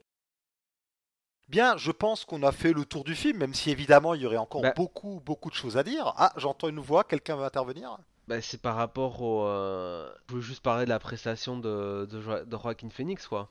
Ah bah oui, c'est vrai qu'on peut encore dire des choses là-dessus, vas-y, je t'en prie. Parce qu'on tourne autour, mais c'est vrai que là, sur ce film, alors autant on, peut disserter euh, du scénario, euh, des idées, euh, des messages que veut mettre Todd Phillips, autant il y a un truc sur, sur lequel tout le monde doit se rejoindre, c'est que Phoenix fait là, bon, je vais pas dire l'une des prestations de sa carrière, parce que bon, le mec il enchaîne... il enchaîne les trucs, les trucs incroyables depuis, depuis des années et des années, mais il est mais passer après East Ledger, fallait quand même se l'envoyer, tu vois. Et, euh, et, il le fait, mais euh, vraiment d'une manière mais, euh, mais magistrale, quoi. Je veux dire, quand on parle d'un mec pour être peut-être le favori pour l'Oscar du meilleur, du meilleur acteur, c'est pas. C'est pas, c'est pas simplement pour lui donner un bon point comme ça. Non, c'est que le mec, il est. Enfin, la, petite danse qu'il fait là, enfin, c'est. il est dans, dans, toutes les mimiques, toutes ces euh, tous ses regards, euh, sa, manière de rire, tu sais, un peu comme s'il était, euh, ouais, enfin, comme s'il était tenu quoi, au niveau du ventre, que ça le faisait mal, qu'il en souffrait quoi. Enfin, tout ça, il est. Il est habité par le rôle. Il est en total roulis. Moi, j'ai l'impression de voir une succession de, de scénettes qui mettent en valeur Joachim Phoenix. La scène qui me, revient, c'est qu'après le meurtre de, sa mère, il rentre chez lui, il enlève les, étagères du frigo, il va se mettre dans le frigo. Et après, on, pense qu'il va, sortir, euh, va sortir du frigo quand, le téléphone sonne, mais non, il y a une ellipse et il sort, euh, de son lit. Alors cette scène-là, elle, est, euh, totalement gratuite. Pourquoi il s'est enfermé dans le frigo Mais parce que c'est pour illustrer que le mec, il est, il est starbé, quoi. Mais pourquoi ne pas l'avoir montré sortir du frigo? Bah, je veux dire, euh, si tu veux, ça, ça, il est rentré dans le frigo. Tu te doutes bien qu'il va sortir à un moment donné. Je pense pas que ça apporte. Euh, tu vois, non, mais je pense pas que ça. Et t'imagines s'ils avaient fini le film comme ça, tu sais que le mec il, cherche le suspect, il trouve le, il trouve le meurtrier dans le frigo, putain. Et à la fin, on te met. Euh, c'est l'inspecteur, c'est l'inspecteur Al Rainer qui le trouve. Non, non, bah. Alors attends, imagine, il est bloqué dans le frigo et tout le reste du film, c'est son collègue de petite taille avec un diable qui transporte le frigo. Ah, mais ceci dit, à la base, à, la base le, le, frigo, ça devait être le, la, machine à voyager dans le temps dans Retour vers le futur. Mais c'est ah. euh, Spielberg qui a pas voulu parce qu'il avait peur que les, les enfants s'enferment dans les frigos et qu'ils meurent comme ça. C'est pour ça que c'est passé à la, Moi, à la pas DeLorean. parce que bon, les, euh, à la place d'avoir des DeLorean, les gens auraient des frigos sur leur étagère. Bon. D'ailleurs, il y a une référence, euh, il y a une référence à cette anecdote dans le film Détention, puisque dans, dans Détention, qui est un film qui rend hommage beaucoup euh, au film des années 80 et des années 90, parce qu'il y a une, voie, machine... non, c'est ça? Non, non, c'est pas celui-là. C'est, il y a une machine à voyager dans le temps, et dans ce film-là, la machine à voyager dans le temps, c'est un réfrigérateur. D'accord. Ah, je confonds avec Détention, qui est un film où sur l'affiche il y a Dolph Lundgren avec un fusil. C'est pas ça du tout. ouais, dans celui-là, il joue un, il joue un prof. En fait, c'est un rip-off de celui-là, c'est un rip-off de Die Hard où euh, Dolph Lundgren est, prof et il y a des terroristes qui prennent, euh, qui prennent en otage l'école et avec les, avec les élèves, il va fabriquer des pièges pour euh, buter les terroristes. c'est des choses qui arrivent régulièrement aux États-Unis. Hein. Oui, tout à fait. C'est là-bas que d'ailleurs les profs sont armés, voyons. Oui, oui, oui. Bien, sur ce, alors cette fois-ci, je pense que je peux le dire, on a sans doute fait le tour, notez-le sans doute, de ce qu'on avait à dire. Je reste prudent parce qu'on ne sait jamais. Non? Eh bien, messieurs, votre verdict alors. Jonath, ton verdict. Ah, mais euh, moi, c'est euh, une réussite, hein, très clairement. Hein. Euh, à tout point de vue. alors après, oui, le film n'est pas parfait, mais vraiment, moi, ça me fait plaisir euh, mais je parle pas simplement en tant que fan de films de comic books ou de, super pyjama, mais euh, de voir juste un film comme ça, quoi. Un, film qui a, euh, qui a cette ambition-là. Et, franchement, moi, je, si d'ici peut refaire encore une fois des, des, projets comme ça tous les ans, mais aucun problème, quoi. Et il devrait même aller vers ce vers ce genre de choses, quoi. Finalement, euh, donner euh, à un auteur euh, carte blanche, finalement, pour réinterpréter un auteur, quoi. un auteur, un, un, personnage, quoi. Très bien. Merci pour ton avis. XP. pour moi, c'est un, c'est un film qui ne sait pas trop sur quel pied danser, un peu à l'image de, du, du, personnage joué par Joachim Phoenix qui, qui, qui, danse en sautant d'un, pied à l'autre, parce que ça oscille entre la, entre la, critique sociale et la, naissance d'un film de super-héros en parlant de la folie, tout en ne, tout en ne mettant pas en, tout en ne mettant pas en œuvre des moyens euh, cinématographiques pour euh, signifier la folie, mis à part le jeu de, de, de Joachim Phoenix. Et c'est pour moi, ça, c'est un des plus gros points noirs du, du film et le fait qu'ils veulent absolument euh, s'ancrer dans la, dans la réalité, ce qui donne, pour moi, hein, un côté, euh, un côté euh, cynique du film. Et je, pour moi, je comprends pas, je comprends pas le Lion d'Or. D'accord. Pour ma part, ben, j'ai beaucoup aimé. Je reste sur ce que je disais au début. Hein. J'ai passé un excellent moment. Je reverrai ce film avec plaisir je pense qu'on va s'en souvenir quand même un petit moment, ne serait-ce que pour la performance de Joaquin Phoenix. C'est vrai qu'il a réussi à nous faire oublier, enfin pas oublier, mais il réussit à se placer à côté d'Heath Ledger et euh, évidemment, euh, comment l'oublier, de mm. ce cher Jack Nicholson dans le Joker, euh, dans le Batman de Tim Burton où il interprétait le Joker. vraiment, il fait une prestation très mémorable. Le film en lui-même est bien. Et je pense par contre que je vais un peu pencher du côté d'XP. Le film veut peut-être brasser un peu trop de sujets. Alors il peut brasser tous ces sujets, mais il n'arrive pas à savoir s'il veut mettre en avant les problèmes sociaux ou les problèmes du Joker et au final les, ces, deux fils rouges se bouffent un petit peu l'un l'autre. Peut-être qu'il aurait fallu euh, mettre plus en retrait euh, les problèmes sociaux pour plus se centrer sur le Joker. Mais euh, je pense que c'est vraiment un film qui s'apprécie quand on est jeune et ça, permet justement ce genre de discussion. C'est peut-être le film qui peut, comme tout est un peu gros, hein, on nous balance quand même à la gueule. Encore une fois, je reviens sur la tarte à la crème, mais bon, on parle d'un clown maudit. on nous met un peu tout, un peu trop en évidence mais ça peut permettre aux, cinéphiles en herbe de se prêter au jeu de l'analyse et de la critique. Ça peut être un bon film d'initiation, je pense. Et voilà, enfin, moi je pense que euh, si euh, Joachim Phoenix euh, obtient une récompense, alors j'irai peut-être pas jusqu'à l'Oscar du meilleur acteur, il y a peut-être eu mieux cette année, mais je, ce serait pas totalement irrémé. Honnêtement, sur ce que j'ai vu, c'est compliqué trop mieux. Hein. Puis si ça permet aussi au jeune public de découvrir, la, de découvrir les films de Scorsese qui sont cités dans le film, c'est très bien. Oui, parce que s'ils regardent The Irishman, malheureusement pour eux, ou pour Scorsese, euh, voilà. Hein. Et surtout s'ils veulent voir un film de super-héros qui regardent pas The Irishman, hein, malgré le nom. Oui, parce que c'est le seul film où t'as quand même un mec qui paraît plus vieux quand il est jeune que quand il est vieux, donc. et qui, quand il est jeune, va casser la gueule à des gens, mais il casse la gueule aux gens comme un vieux. c'est terrible, franchement, c'est. Démarche de vieux. c'est terrible, c'est terrible, mais euh, bon. Mais la scène de l'épicerie, là, où il va régler son compte. Je l'ai pas euh, vu. Ah pardon, bah, en tout cas, tu verras cette scène.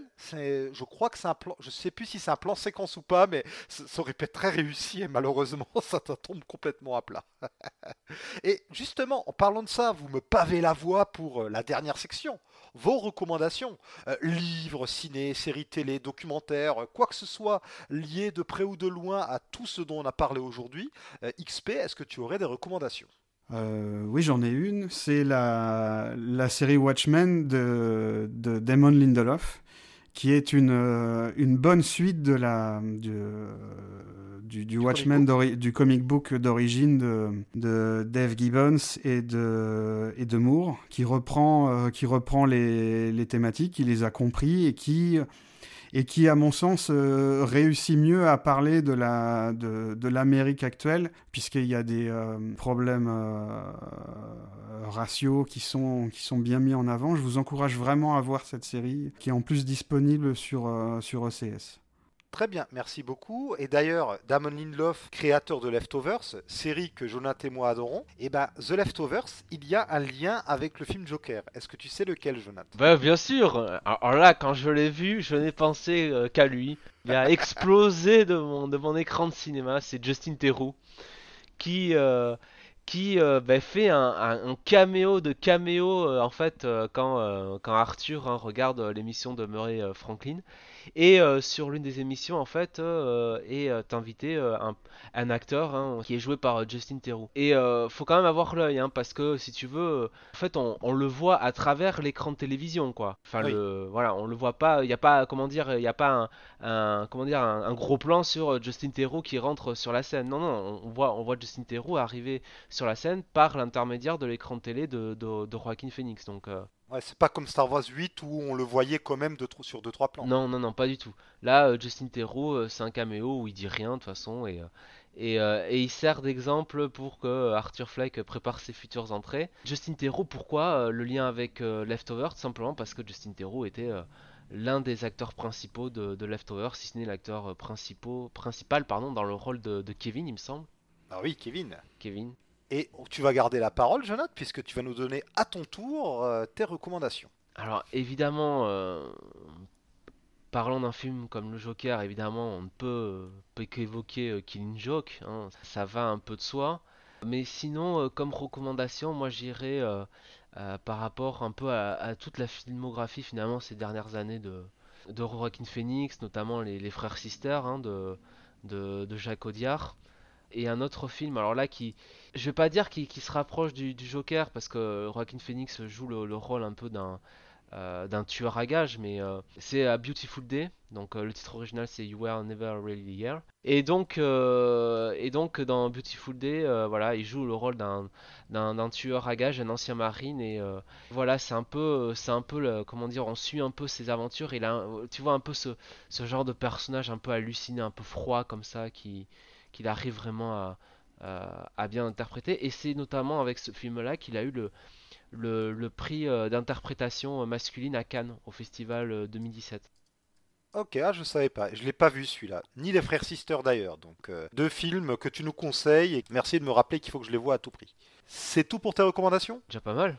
Oui, c'est déjà pas mal, oui, euh, autant se faire plaisir. On est, on est en fin d'année, on se fait plaisir. Alors pour ma part, je vais en faire un peu plus de recours. je fais ce que je veux. Hein. D'un point de vue comics, évidemment, bon, euh, je pourrais bien sûr vous conseiller euh, les différents arcs de Scott Snyder. Non, je déconne. Donc niveau comics, on a eu récemment la sortie de L'Homme qui rit, euh, écrit par euh, Ed Brubaker, qui revient sur la première rencontre entre Batman et le Joker. Urban nous a enfin sorti ça. Alors c'était déjà sorti dans une anthologie euh, du Joker, mais le, bouquin est enfin disponible tout seul, donc achetez-le si vous ne l'avez pas. Et je vous conseillerais deux autres récits vraiment extraordinaires sur le Joker. Alors il y en a un qui est très souvent cité, c'est l'arc Soft Target de Gotham Central, où euh, le Joker commence à flinguer euh, des gens dans la ville et la police de Gotham se retrouve totalement démunie face à cela. C'est un arc extraordinaire, peut-être le meilleur euh, de toute la série Gotham Central et une des meilleures histoires sur le Joker à tout jamais.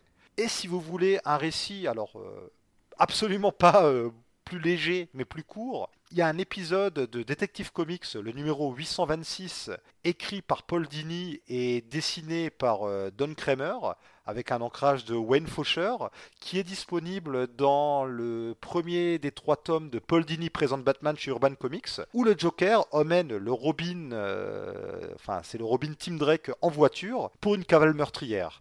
Et cet épisode est purement hallucinant. C'est encore une fois, c'est pas très gai. Hein.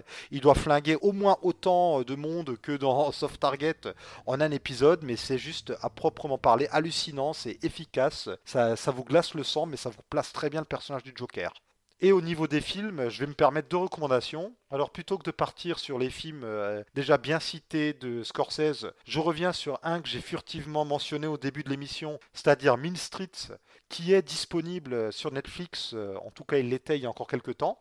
Et pourquoi ce film? Parce que c'est un peu une origin story. C'est un des premiers, alors je crois que c'est le premier long métrage de Scorsese, si je dis pas de bêtises, ou tout du moins un de ses tout premiers. C'est sa première collaboration avec Robert De Niro. C'est d'ailleurs un des rôles qui ont un peu euh, fait connaître De Niro euh, du public ou tout du moins euh, du monde du cinéma. Et c'est un film bah, qui parle vraiment, c'est la jeunesse de tout le cinéma de, Scorsese. Hein, des truands, les rues de New York, des gangs, la rivalité, des règlements de compte. Enfin, si vous aimez tout ça, allez voir Mean Street à tout prix. Et puis, bah, enfin, on ne peut pas oublier la carrière de Joaquin Phoenix et je vais citer un film que j'aime beaucoup. Je pensais pas le citer et tout simplement, euh, pas plus tôt qu'il y a 2-3 heures en mangeant, j'écoutais un vinyle de Johnny Cash et je me suis dit, bah, évidemment, Walk the Line. Magnifique biopic de Johnny Cash avec un Joachim Phoenix qui joue à nouveau un personnage torturé, mais très différent euh, d'Arthur Fleck. En plus, il s'agit quand même d'une personnalité, enfin de, quelqu'un qui a vécu, d'un des plus grands euh, chanteurs de tous les temps, à mon sens, et je sais que j'ai raison. Donc, l'immense Johnny Cash. Si vous aimez Joachim Phoenix, si vous aimez les biopics, si vous aimez Johnny Cash, ou si vous avez la malchance de ne pas connaître l'œuvre de Johnny Cash, foncez voir ce film qui est extraordinaire. Et en plus, euh, Joachim Phoenix nous prouve qu'il peut jouer la comédie tout en chantant. Euh, et il me semble que c'est lui-même qui joue et qui chante. Si vous n'avez jamais vu Walk the Line, allez-y, c'est du tout bon. Oui. Et je profite aussi de cette émission pour mentionner euh, la sortie il y a quelques temps déjà maintenant de Qui est le Chevalier Noir, Batman à travers les âges, un ouvrage passionnant écrit par Siegfried Wurtz et paru aux éditions Ferd. En fait, Siegfried a utilisé sa thèse qui portait sur Batman pour euh, en faire cet ouvrage passionnant qui, comme son nom l'indique, revient sur euh, l'évolution de Batman à travers les époques, principalement dans les comics, mais aussi dans ses adaptations, notamment cinématographiques. J'en dis pas plus car on en reparlera sur le site, mais si vous aimez euh, les ouvrages de ce genre, allez-y, c'est passionnant. Messieurs, je pense qu'il ne reste plus qu'à nous dire au revoir. Au revoir. Ça a été un réel plaisir de faire l'émission avec vous. J'espère que le plaisir a été partagé, surtout pour toi XP. Oui, c'est très agréable. Merci de m'avoir invité. Ah, merci à toi d'être venu. On espère te revoir bientôt. Et dis-moi, si on veut te réécouter, où peut-on t'entendre? Dans certains récaps de Comics Discovery sur des épisodes de Watchmen. Voilà, monsieur a fait du placement produit en fait euh, en faisant ses recommandations. Hein. Vilain va. Donc euh, oui, tu as pu faire tes débuts de podcasteur euh, dans l'émission We Watch the Watchmen.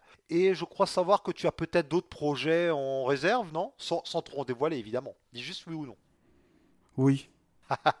Donc voilà, euh, on te reverra bientôt ici ou ailleurs. bien sûr, lorsque tu seras ailleurs, nous nous ferons un plaisir de relayer tes prochains projets. Jonathan et moi, vous nous retrouvez toujours sur Comics Office. Alors, vous avez vu, euh, le, podcast était, enfin, le site même était à nouveau en sommeil quelque temps. Comme bien souvent, euh, des occupations euh, hors Internet ont fait que on n'a pas pu enregistrer d'émissions ces derniers temps et euh, j'ai pas pu non plus écrire des articles. On revient doucement mais sûrement euh, dans le game. Hein. Euh, on est toujours là, on s'est un peu reposé et là, doucement mais sûrement on revient. Comme je vous l'ai dit plus tôt dans l'émission, on aimerait bien vous faire une petite émission sur Star Wars 9 et on la fera quoi qu'il arrive. Hein. Même si comme pour le Joker, faut attendre quelques temps, c'est pas grave. Même dans quelques temps, on aura toujours des choses à dire dessus. Jonath, merci à toi également d'avoir été présent merci à toi, Marty, merci à XP. Merci Jonath. Merci à toi XP, vraiment c'était un réel plaisir de t'avoir. Si vous avez apprécié euh, la prestation d'XP, n'hésitez pas à nous le dire Tapez en commentaire. si vous avez détesté celle de Jonath, n'hésitez pas à le dire en commentaire. Tapez 2.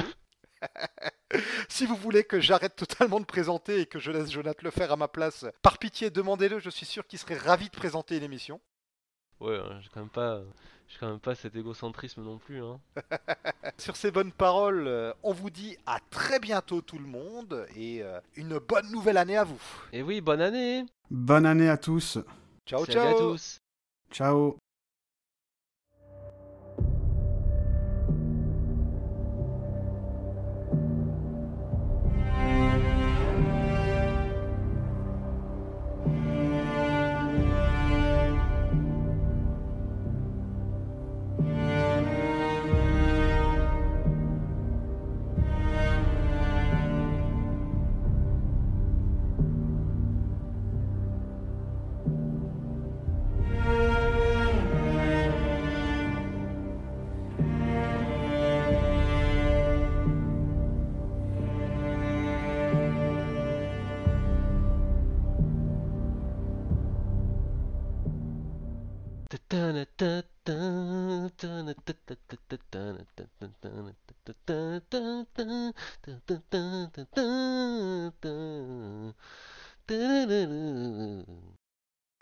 Jonathan vient de nous faire un générique de fin.